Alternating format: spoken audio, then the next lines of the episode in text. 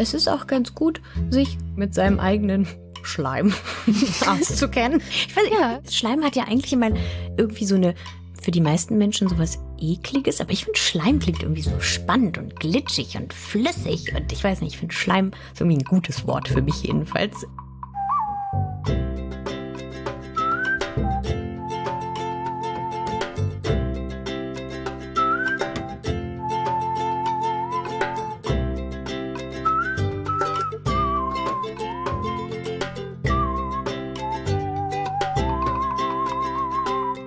Hallo Agi. Hallo Katrin, da sind wir wieder. Da sind wir wieder. Nach einem halben Jahr Pause etwa, glaube ich, sind wir wieder da mit Frag mal Agi, dem Podcast, in dem unsere Hörerinnen und Hörer dir alle möglichen Fragen stellen können, liebe Agi. Ich finde es richtig toll. Ich habe es ein bisschen vermisst, muss ich sagen. Und jetzt wieder vor dem Mikro zu sitzen, das ähm, fühlt sich gut an. Wir haben ja auch tatsächlich einige Fragen in der Zwischenzeit bekommen. Ein Glück, sonst wüssten wir jetzt gar nicht, worüber wir hier reden sollten. Und für alle, die sich nicht mehr daran erinnern können, wie das hier funktioniert, dachte ich, machen am Anfang nochmal so eine kleine Zusammenfassung.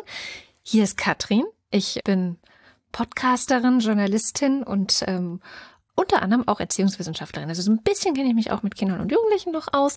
Ich habe auch sogar mal ein Buch geschrieben über Sex, fällt mir gerade ein. Und deswegen bin ich hier. Und warum bist du hier? Wer bist du? Was machst du? Ich bin Agi und ich bin von Beruf Sexualpädagogin. Das heißt, mein ganzes Arbeitsleben dreht sich auch um Sexualität und ich arbeite mit Kindern und Jugendlichen und Erwachsenen rund um die Themen Liebe, Sexualität, Beziehung, Gefühle, Körper. Da kann ganz, ganz viel dazugehören. Und mir werden halt ganz viele Fragen gestellt, wenn ich zum Beispiel in Schulen gehe und dann beantworte ich die so gut es geht. Ich weiß ja auch nicht alles.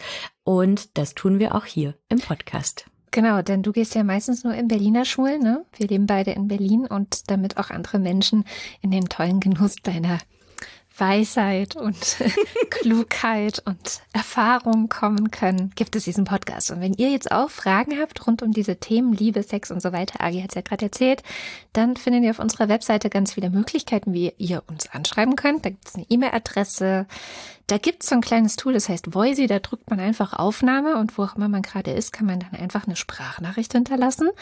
Wir sind auch auf Instagram, da heißen wir auch Frag mal Agi, da könnt ihr uns einfach DMs schreiben. Und wir sind auf Telonym. Da ist mir auch, frag mal Agi. All das findet ihr auf der Webseite, wie gesagt, und wir verlinken das auch nochmal in den Show Notes. Und wir behandeln natürlich alle eure Fragen absolut diskret und werden nichts euren Eltern sagen. So viel ist klar. Niemandem. So, das ist, bleibt zwischen uns. Und man kann auch immer einen anderen Namen eingeben. Na, ja, man muss gar nicht mit seinem echten Namen oder Personalausweisnamen eine Frage stellen, sondern kann sagen, ja, ich äh, heute heiße ich so und oder bitte nennt mal meinen Namen nicht, aber ich sag euch mein Alter. Also da seid ihr ganz geschützt. Alter ist immer ganz gut. Geschlecht ist vielleicht manchmal auch ganz gut, je nachdem. Manchmal ist es auch klar. Und wir haben, wie ich ja schon angekündigt habe, Fragen mitgebracht und irgendwie sind alle Fragen heute sehr flüssigkeitszentriert, sage ich jetzt einfach mal so. Es geht ein bisschen um Blut, es geht um Menstruation, es geht um wissen wir noch nicht so genau, was es für eine Flüssigkeit ist. Es ist auf jeden Fall sehr, sehr spannend. Und ich dachte, wir fangen mal an mit einer vielleicht einfachen Frage. Ich weiß es gar nicht, Agi, die kam auf Instagram rein. Ich lese einfach mal vor. Hallo, ich habe mal eine Frage. Wenn ich und mein Freund Petting haben und er mich fingert, denke ich, dann blute ich oft danach. Nicht immer, aber oft. Und es liegt auch nicht daran, dass er zu lange Fingernägel hat. Was auch immer es ist, sie ist ratlos und sagt schöne Grüße noch. ja, das ähm, ist so eine, eine spannende Frage. Danke hierfür. Und ähm, vielleicht, weil das nicht für alle klar ist, was das bedeuten kann, Fingern oder Petting, das können immer Leute für sich selbst entscheiden, auch was es bedeutet. Aber ich würde jetzt darunter mal verstehen, dass jemand mit einem Finger oder mehreren Fingern vermutlich in die Vagina, also in die Scheide eindringt oder in den Po. Und beide Körperöffnungen haben ganz sensible so Schleimhäute und sind einfach empfindliche Körperstellen. Und Leute berühren sich da, weil wenn die ganz empfindsam sind, können die sich auch nämlich richtig toll anfühlen und das fühlt sich dann gut an. Aber weil es halt da auch so empfindliche Häute und Schleimhäute gibt, kann es auch manchmal zu Verletzungen führen. Und jetzt hat die Person ja schon gesagt, na, es liegt jetzt nicht an langen Fingernägeln. Das könnte zum Beispiel eine Sache sein, ne, worauf man irgendwie achten sollte. So, ja, hm, Fingernägel vielleicht nicht zu lang oder nicht zu spitz oder so. Oder dann halt einfach sehr vorsichtig sein. Aber es kann auch sein, dass zum Beispiel, wenn die Vagina ähm, noch nicht so feucht ist, ne, da haben wir wieder die Flüssigkeiten, dass da Reibung entsteht, Haut auf Haut. Und dass es dann wirklich zu kleineren Verletzungen kommen kann. Ähm, und genauso auch im Analbereich. Ne? Der, der Analbereich, also das Poloch, das befeuchtet sich nicht selbst. Ähm, das heißt, da braucht man auch Gleitgel, so damit das da flutscht, wenn man das denn möchte. Und das Gute an diesen Schleimhäuten ist, dass die sehr gut selber abheilen. Also wenn da vielleicht nur ein bisschen Blut ist, dann braucht man sich da keine Sorgen machen. Die verheilen sehr gut. Das ist so ein bisschen wie die Schleimhaut in unserem Mund. Ne, da haben wir vielleicht auch manchmal ein bisschen Blutung und da wissen wir, ach Mist, jetzt habe ich mir auf die Backe gebissen. Aber dann ist auch wieder okay. Und wenn es natürlich mit Schmerzen verbunden ist und man denkt sich, oh, das tut irgendwie weh und dann ist Blutung, dann wäre vielleicht gut zu überlegen, hm, was wollen wir da eigentlich machen mit unseren Fingern und auch der anderen Person zu sagen, ey du, das tut weh und dann ist noch ein bisschen Blut, vielleicht ein bisschen achtsamer sein oder langsamer oder zarter und dann ja auch darüber ins Gespräch kommen. Ich habe mich gefragt, ob das so ist wie beim bei der Nase. Also es gibt ja so Leute, die haben eine sehr empfindliche Nase. Wenn die dann in der Nase ein bisschen popeln, dann blutet die sehr schnell. Und Leute, bei denen es nicht so schnell blutet, vielleicht ist es einfach auch ein Unterschied, den es äh, untenrum genauso gibt. Ja, total. Und auch ähm, Manchmal sind so die Häutchen ganz unten am Vaginaleingang ganz, ganz zart und vielleicht auch so ein bisschen gespannter, so dass ja die sehr häufig so Mini-Risse sozusagen kriegen. Ne? Und ähm, das liegt dann irgendwie gar nicht daran, dass jemand irgendwie vielleicht ja zu unachtsam war, sondern einfach quasi die Anatomie, der Aufbau des Körpers so ist, wie du gerade mit der Nase gesagt hast. Ne? Also ja, wir sind da alle ganz unterschiedlich. Kommen wir zur zweiten Frage, die sehr allgemein gehalten ist. Sie kam auf Telonym rein und sie lautet, sie hat uns übrigens gesiezt, ihr könnt uns ruhig duzen, ganz ehrlich. Können Sie was über die Vagina erzählen, wenn man seine Periode bekommt und warum man Ausfluss bekommt? Ja, das können wir. wir können ein bisschen einfach über die Vagina und alle möglichen Flüssigkeiten reden. Ich glaube, das ist ganz, ähm, ganz gut. Ja, why not? Wahrscheinlich ist es so eine Frage in Richtung, womit muss ich rechnen, wenn ich jetzt zum Beispiel mhm. das erste Mal meine Menstruation bekomme? Was kann da passieren, dass ich nicht irgendwie negativ überrascht werde? Also Manche Menschen sagen zu dem Ausfluss auch Weißfluss. Das liest man auch manchmal in so Broschüren oder so, wenn es um die Pubertät geht, dann steht da manchmal irgendwie sowas wie der Weißfluss und die Menstruation, die setzen im Durchschnitt zwischen, weiß ich nicht, dem neunten und dem sechzehnten Lebensjahr ein. So, und dann denken sie, was denn Weißfluss? Ähm, ja, manche sagen dazu Ausfluss, Schleim oder so. Und dieser Weißfluss, ähm, der setzt meist einige Monate, meist so zwischen ja, sechs bis zwölf Monate, also ne, ein halbes Jahr, Jahr vor der ersten Menstruation ein. Und das merkt man ganz häufig so in der Unterwäsche, dass man plötzlich so im Schlüpper irgendwie so eine klebrige Flüssigkeit hat oder so ein bisschen eingetrocknet, dass die ist oder vielleicht am Toilettenpapier oder so. Und das ist ein Zeichen dafür, dass die Eierstöcke, die Ei Bläschen, also woraus dann die Eizelle heraushüpft, dass die langsam heranreifen. So, und dann weiß man, uh, okay, da geht's irgendwie los mit dem Thema Fruchtbarkeit und es könnte dazu kommen, dass man ja in den nächsten Monaten vielleicht das erste Mal seine Tage hat. Und dann hört aber auch dieser Weißfluss nicht auf. Das ist mhm. nicht so, ah, okay, jetzt habe ich die Tage, du Leute, dann ist vorbei mit dem Ausfluss. Nee, den hat man eigentlich ein Leben lang weil dieser Schleim, der kommt so von der Cervix, von dem Muttermund, der drinnen im Körper ist, der quasi so der Eingang ist zum Uterus, zur ähm, Gebärmutter. Und da ist immer so ein Schleimpfropf. Und der ähm, oder diese die Menge davon und die Konsistenz davon, die verändert sich halt im Zyklus. Und der schützt auch den Muttermund vor Bakterien und dass da ja irgendwie Sachen reinkommen. Und dieser Ausfluss kann auch immer ganz unterschiedlich aussehen. Also manchmal ist der ganz klebrig, manchmal ist er mehr so weißlich oder cremig und hat so eine dickere Konsistenz. Und an anderen Tagen kann es ganz flüssig sein und so wie so Eiweiß so ganz klar und so so ein bisschen Fäden, dass die sich ziehen und das verändert sich halt im Laufe des Zyklus. Zyklus ist sowas Wiederkehrendes. Ja, und dann kann es halt auch äh, in der Unterhose ganz unterschiedlich aussehen. Manchmal denkt man sich so, hä, was denn das weißes, klebriges jetzt hier? Und an anderen Tagen denkt man sich, was, habe ich mir jetzt irgendwie eingepinkelt? Mein, mein Schlüppi ist ja voll nass. Ähm, das ist alles total normal und das macht auch die Vagina, um sich selbst zu reinigen, um sich selbst zu schützen vor Bakterien. Also es ist ein gutes Zeichen sozusagen. Hm. Es gibt ja sogar Möglichkeiten, aber das führt jetzt natürlich zu weit, aber theoretisch Möglichkeiten, dass man anhand dieses Schleimes an, an der Cervix erkennen kann, wo man gerade ungefähr steht in seinem Zyklus. Ne? Also ist man am Anfang gerade noch oder war vielleicht der Eisprung schon oder kommt der Eisprung bald? Also wenn man da ein bisschen Lust hat, das zu erkunden, kann ich nur empfehlen, dass man so ungefähr einschätzen kann, aha, okay, jetzt äh, war vielleicht schon der Eisprung oder auch nicht. Ähm, das fand ich mal eine Zeit lang echt total interessant, das so zu beobachten. Ja, voll. Und das kann halt aber auch, oder der Schleim kann sich auch verändern durch bestimmte ja, Einflüsse, sage ich mal. Ne? Also wenn man zum Beispiel Östrogen einnimmt, wie die Antibabypille, dann kann sich dieser Schleim auch verändern. Wenn man schwanger ist, ist es auch nochmal anders, weil da auch der Östrogenspiegel ähm, steigt und so die Schleimproduktion anregt. Aber auch vielleicht, wenn man so bestimmte irgendwie ja körperliche, seelische Belastungen hat, kann es Einfluss auf unseren Körper haben.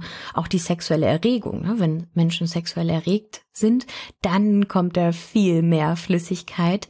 Und ja, so wenn ich ähm, in Schulklassen gehe, Grundschulen, wo vielleicht noch nicht irgendwie die Leute Menstruation haben oder noch nicht so lange diesen Weißfluss haben, sind sie so ein bisschen verunsichert und denken so, oh, das muss ich jetzt irgendwie wegmachen und verstecken und sowas.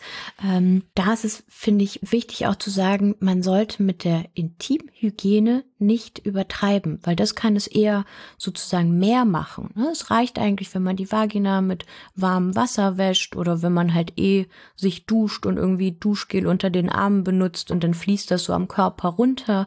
Also man braucht nicht irgendeine extra Seife oder irgendwas eigentlich warmes Wasser reicht, so beim Duschen.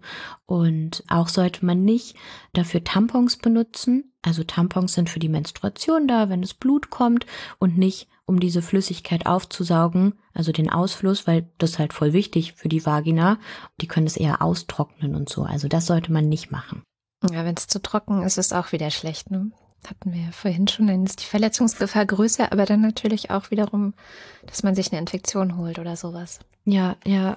Und ich denke halt, es ist auch ganz gut, sich sozusagen mit seinem eigenen Schleim auszukennen. Ich weiß, ja. ich finde, der Schleim hat ja eigentlich immer irgendwie so eine für die meisten Menschen sowas ekliges, aber ich finde Schleim klingt irgendwie so spannend und glitschig und flüssig und ich weiß nicht, ich finde Schleim ist irgendwie ein gutes Wort für mich jedenfalls. Und ja, man kann ja auch, wie du gerade gesagt hast, so ein bisschen erkunden, ne? Wann ist er denn wie und wie riecht es? Vielleicht mag man den auch mal probieren oder so, weil dann merkt man auch Veränderung, ne? Weil es gibt ja auch zum Beispiel bestimmte Infektionen, die mit Vagina, Vulva zusammenhängen können. Und wenn man dann merkt, oh, Jetzt riecht es aber wirklich ganz anders als sonst oder sieht anders aus oder verändert sich in der Farbe ganz stark, dann kann man auch vielleicht besser entscheiden, ah, jetzt ist der Zeitpunkt, wo ich dann auch wirklich zu einer Ärztin oder Ärzten gehe und das mal überprüfen lasse. Ich finde Schleim auch eine tolle Sache, aber klar, es ist man, man muss sich da so ein bisschen rantasten. Und als du gerade gesagt hast, man kann es ja mal probieren, da meinst du wirklich mit dem mit dem Mund? Ja, also die meisten Menschen kommen ja schwer an das eigene Genital, da müssen sie sehr gelenkig sein. Und man kann ja ähm, Finger nehmen, ne? Genau, genau. Man kann ja auch einfach äh, mal den Finger auch in die Vagina stecken oder am Schlüppi riechen oder so. Ähm, das sind einfach eigene Körperflüssigkeiten. Da passiert auch nichts, ne? Wenn man das mal irgendwie an der Fingerspitze probiert, an den Lippen und dran riecht, dann ist das nichts Giftiges von den eigenen, also für den eigenen Körper, weil es ja von uns selbst kommt. Ja. Ich hoffe, das war alles, was die Person über die Vagina und die Periode wissen wollte. Sonst musst du einfach noch mal ein bisschen konkreter werden, was du genau wissen willst. Genau. Also unsere Kanäle sind auf jeden Fall alle offen. Kommen wir zur nächsten Frage, die auch über Telonym kam und etwas ausführlicher ist. Ich lese mal vor. Hallo, ich befriedige mich mit meinem Saugvibrator regelmäßig selbst und wenn ich komme und den Orgasmus wirklich komplett auskosten will und mich total entspannen will, dann kann ich meinen Urin nicht mehr halten und mache mir in die Hose. Das kommt mir total komisch vor, habe mich auch schon mit Freundinnen darüber ausgetauscht und keiner von ihnen geht es da wie mir. Ich glaube auch nicht, dass ich so eine schlechte Beckenbodenmuskulatur habe, dass es daran liegen könnte. Ich verwende auch regelmäßig Liebeskugeln, die auch gut drin bleiben. Was würdet ihr mir empfehlen oder habt ihr irgendwelche Tipps? Vielleicht müssen wir ein paar Sachen vorweg erklären. Na klar. Was ähm, ist denn ein Saugvibrator? Ein Saugvibrator. Also ein Saugvibrator oder Druckwellenvibrator, der erzeugt so Schwingungen in sich und der wird häufig auf die Klitorisperle gelegt, gesetzt, wie auch immer, oder auch sonst wo an der Vulva, Vagina, halt da, wo sich's gut anfühlt. Und der, ja, der erzeugt so kleine Druckwellen und das kann sich so ein bisschen anfühlen, als würde der da so rumsaugen, sozusagen. Klingt echt ganz gut eigentlich. Das heißt, der Fokus liegt ganz konkret auf der Spitze der Klitoris. Ich vermute mal schon. Also ich weiß auch, dass Leute ja sich den irgendwo anders ranhalten, aber bei den meisten ist oder ich glaube konzipiert ist er eher für die Klitoris-Spitze halt da, wo es auch sehr empfindlich ist und wo es auch eine Stelle ist, die sich für die meisten Leute sehr gut anfühlt, was ja auch die Person hier beschrieben hat, ne, dass ähm, sie dann vielleicht den Orgasmus komplett auskosten will. Dann noch eine Frage, was sind Liebeskugeln? Ja, Liebeskugeln ist ähm, ja auch, glaube ich, so ein umgangssprachliches Wort. Manche sagen Beckenbodenkugeln. Und mh, mm, für viele Leute haben sie auch unterschiedliche Wirkungen. Also das sind meist eine Kugel oder so zwei Kugeln, die natürlich auch aus so medizinischem Silikon sind, die man sich in den Körper einführen kann. Und manche Menschen benutzen die, weil das sie sexuell erregt. Also weil sich das halt richtig gut anfühlt, wenn sie sie die einführen und dann bleiben die halt ein bisschen drin und vielleicht wackeln sie ein bisschen mit dem Po und dann fühlt sich das noch besser an.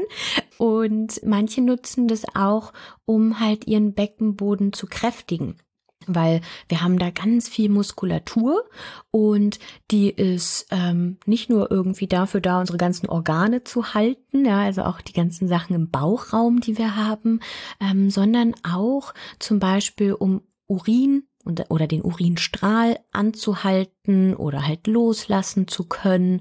Der Beckenboden ist auch wichtig für unsere Stimme und unser Zwerchfell und gerade vielleicht auch ältere Personen, wo es sein kann, dass ja genau sie nicht mehr so eine starke Blase haben und vielleicht mit sowas wie Inkontinenz zu tun haben, ähm, dass sie ja aus Versehen sich einpinkeln, die wollen das dann trainieren, so ein bisschen ihren Beckenboden, ne? Und dann benutzen die die. Also es kann sozusagen auch ein Trainingsgerät sein und nicht nur ein, oh, das fühlt sich gut an, das ist so ein bisschen Sexspielzeug.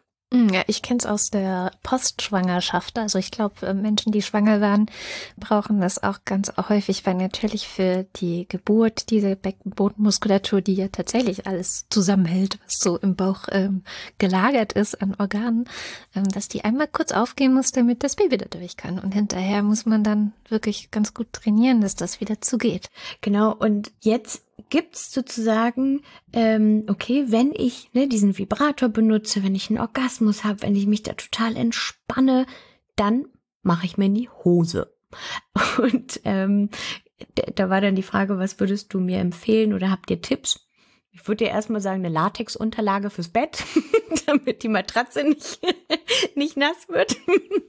Aber ich glaube, es ist ganz wichtig, vielleicht mal so diese ja körperlichen oder anatomischen Sachen zu erklären. Also es kann natürlich sein, dass wenn man so komplett entspannt ist und wirklich alles loslässt, dass dann man vielleicht auch die Blase und das Urin sozusagen fließen lässt. Allerdings ist das sehr, sehr unwahrscheinlich, würde ich mal tippen, weil es den meisten Menschen nämlich gar nicht so leicht fällt, wenn sie erregt sind, zu pinkeln. Das muss man eigentlich auch üben.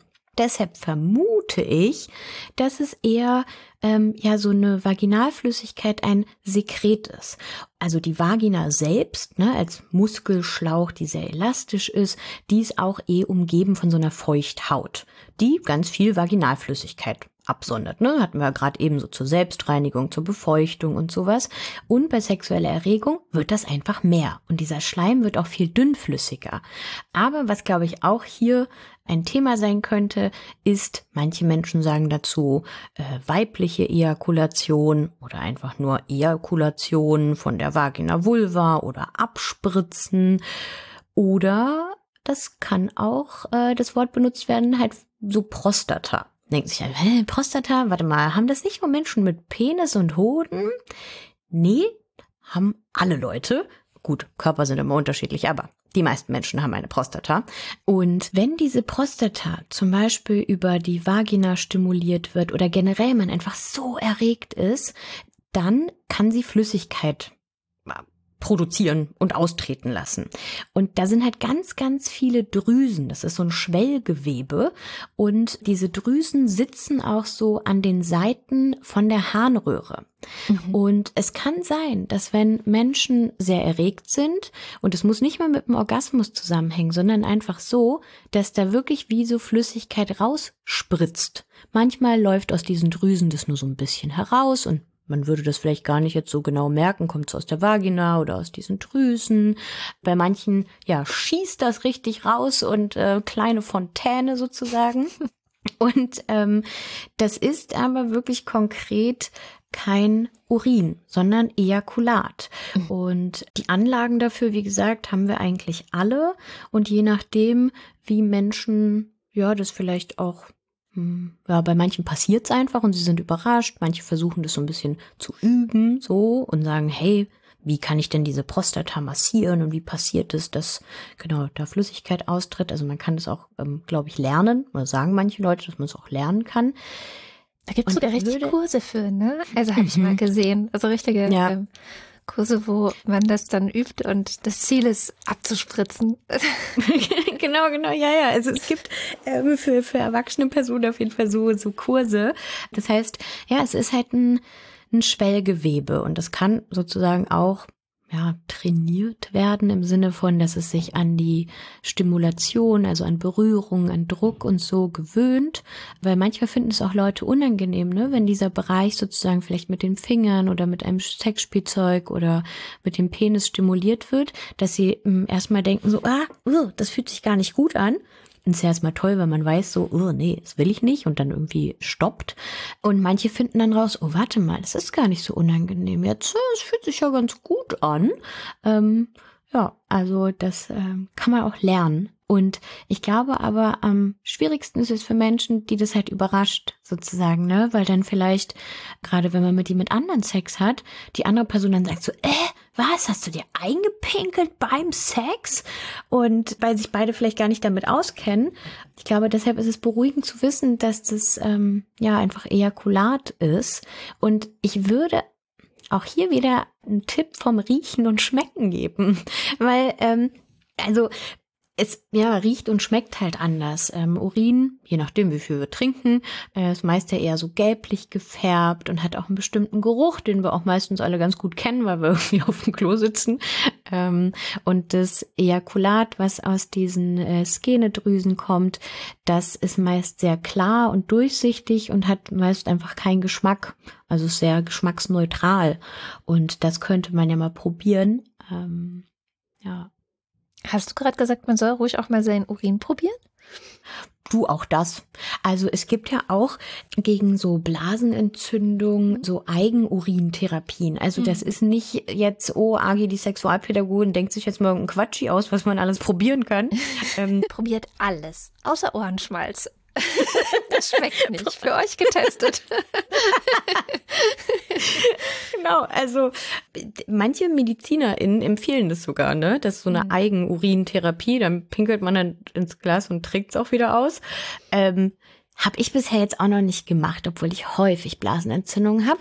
Und ähm, andere Leute finden ja auch Urin super erregend. Ne? Also auch beim Sex sagen sie auch so, oh, willst du mich nicht anpinkeln und irgendwie dieses warme Gefühl davon, vielleicht den Geruch, den Geschmack, weiß ich nicht, was man ja alles halt daran gut finden kann. Und ich finde auch, wenn man mal pinkelt, kann man auch mal den Finger also vielleicht nicht in die Kloschüssel, weil da Klowasser ist, ne? Mhm. Aber unter den Strahl, den Urinstrahl halten und ja, vielleicht erstmal, wie gesagt, mal riechen oder mal nur mit der Zunge rantippen und sagen, aha, so schmeckt also Urin. Ähm, und das kann man auch mit dem Ejakulat mal probieren. Also, ja, ich bin immer dafür probieren. Man kann ja dann auch feststellen, so, oh nein, gar nicht gut oder, oh ja, okay, jetzt weiß ich's. Also einfach ein bisschen entdramatisieren, die ganzen Körperflüssigkeiten. Genau, und also werden sich die Person, die uns geschrieben hat, auch nochmal darüber informieren möchte.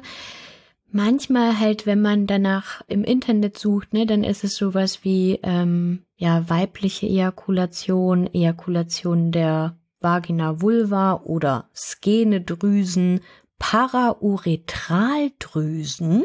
Mhm. Das sind alles so schwierige Wörter. Ich würde sagen, wir können die ja auch mal in die Shownotes schreiben, oder Katrin?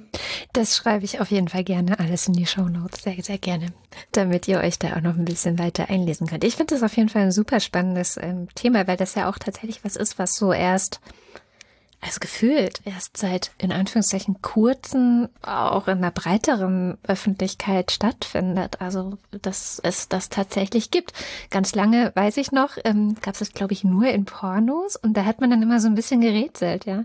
Äh, mhm. Ist das jetzt vielleicht doch Pinkeln oder ist das Mythos oder ist das echt?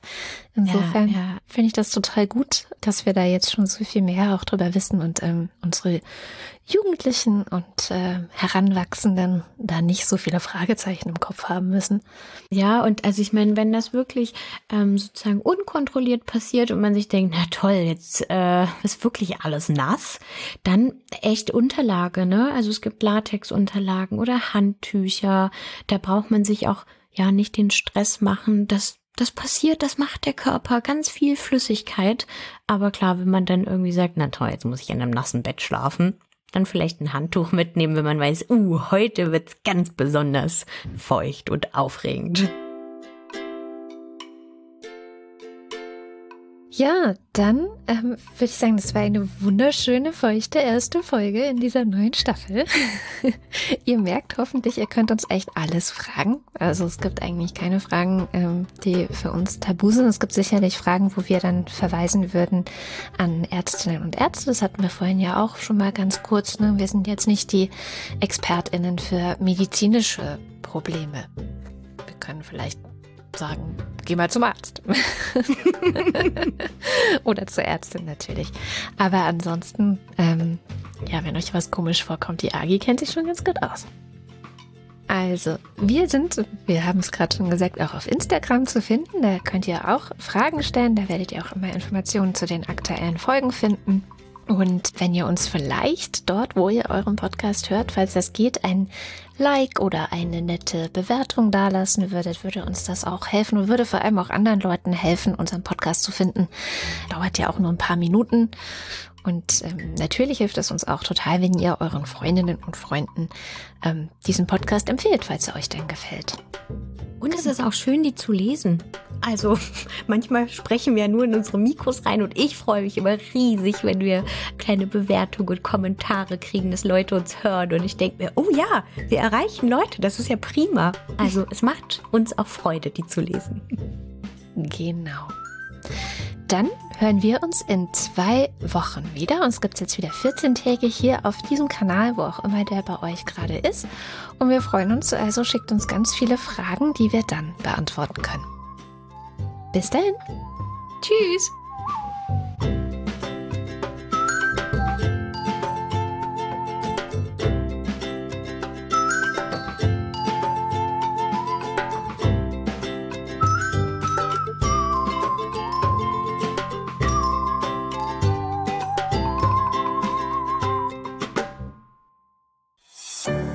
Produktion von Haus 1.